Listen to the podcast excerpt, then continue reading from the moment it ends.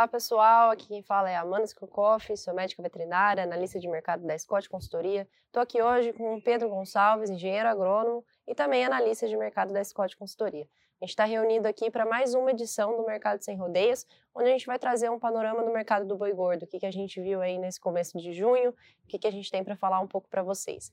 Então, essa pressão de baixa aí a gente viu ao longo de maio, né, Pedro? Mas o que, que a gente está reparando agora no começo de junho? O que, que você trouxe? A gente continua, né, um pouco com essa pressão de baixa, uh, tanto que a gente viu um derretimento da arroba do boi gordo. Se a gente pega do último período aí do mês passado para esse, ainda uma queda de 5,2% na cotação do boi gordo.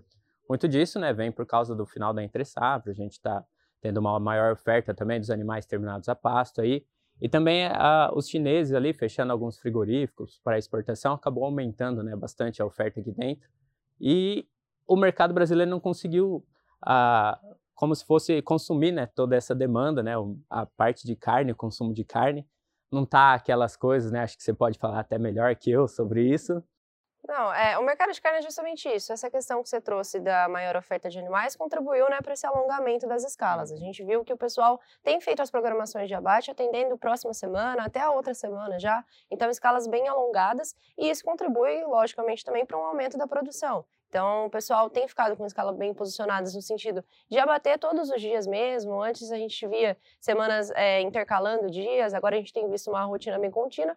E com esses estoques é, aumentando, é, vem aquela estratégia, né? A gente precisa reduzir preço, como é que a gente vai fazer para escoar melhor a produção?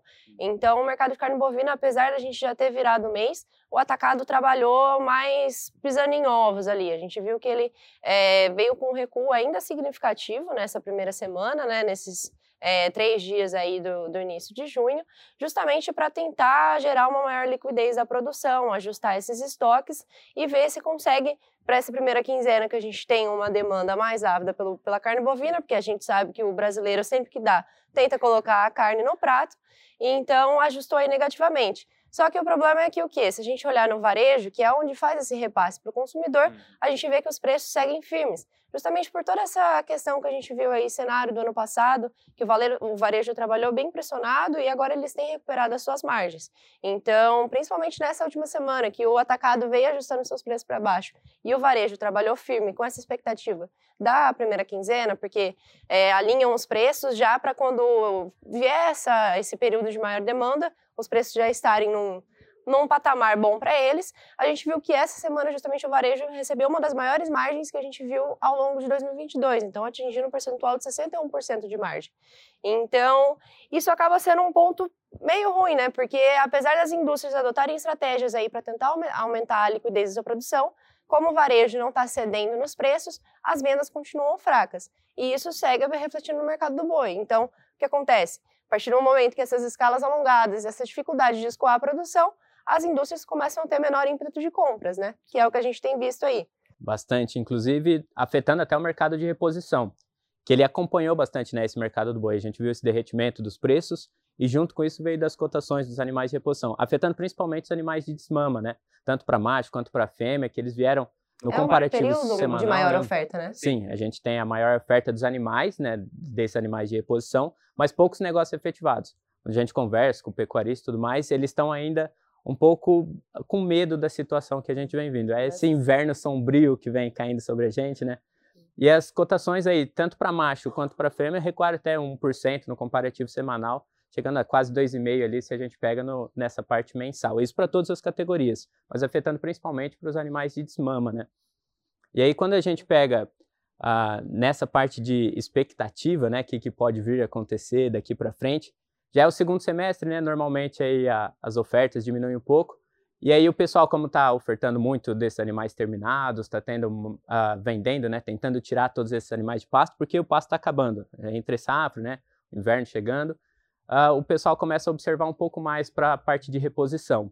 Então a gente espera que vai ter uma melhora aí nesse mercado de reposição. O pessoal indo um pouco atrás mais disso, mas por enquanto, esse primeiro momento, essas próximas duas semanas aí, a gente acha que os preços vão continuar frouxo, vai ser mantendo os preços ali mais ou menos, até que comecem efetivamente ter os negócios e girar um pouco esse ciclo aí que a gente está tendo. É, do lado de quem está querendo comprar reposição aí é um período bom, se for É, para analisar que a gente está vendo os preços em baixa. Mas para um longo prazo, a Sim. expectativa é realmente retomando firmeza. Mas e para o boi gordo? A gente vê então essa expectativa ainda curto, médio prazo para reposição seguindo de baixa. E o boi gordo? Porque normalmente a gente pensa aí, agora em junho, historicamente, a gente vê uma retomada de preço, uma firmeza, né? Não sei como é que está o cenário agora, porque em anos anteriores a gente via já em junho os preços parando essa queda e já começando uma valorização. Mas ano passado, ano retrasado, a gente ainda estava um período de eh, menor oferta de gado, né? A gente vivia a retenção de fêmeas, mas esse ano que a gente já está vendo um período de transição do ciclo pecuário, o que, que são, quais são as expectativas agora para esse Agora, para os animais, né? Para o boi gordo, para tudo mais. Ele, pessoal tá terminando, né? Tá diminuindo, vai acabar diminuindo essa oferta, né? Todos os animais aí que estão a pasto já estão saindo, o pessoal entrando mais no confinamento. E a tendência é agora que dê uma segurada, né? Essa oferta aí mais ajustada, né? Uma menor oferta de animais, acaba ajustando um pouco mais as cotações, o que, que a gente vai vendo no mercado. Talvez dê uma segurada nesse ímpeto baixista que a gente está vendo nesse período. Então a gente acredita aí já uma, melhora, eh, uma melhoria, né, para os próximos períodos aí até o fim do mês, não para agora. Para a próxima semana a gente acredita que vai continuar essa tendência de baixa aí, manutenção, uma coisa, mas para o próximo mês já uma tendência de melhora aí, uma firmeza mais nas cotações, não só caindo, a gente vai ver alguns sinais já de recuperação nesses valores.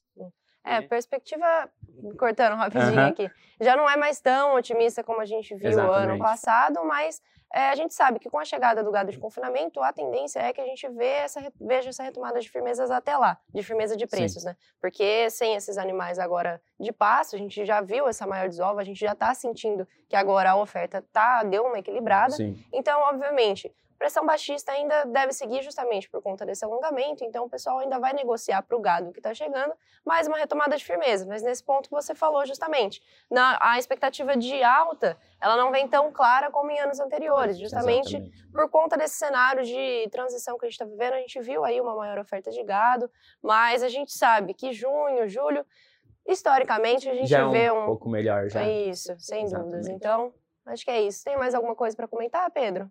Nada mais, eu acho. Acredito que é só isso também. Agradeço a todos aí que ouviram a gente até aqui. Muito obrigado, hein?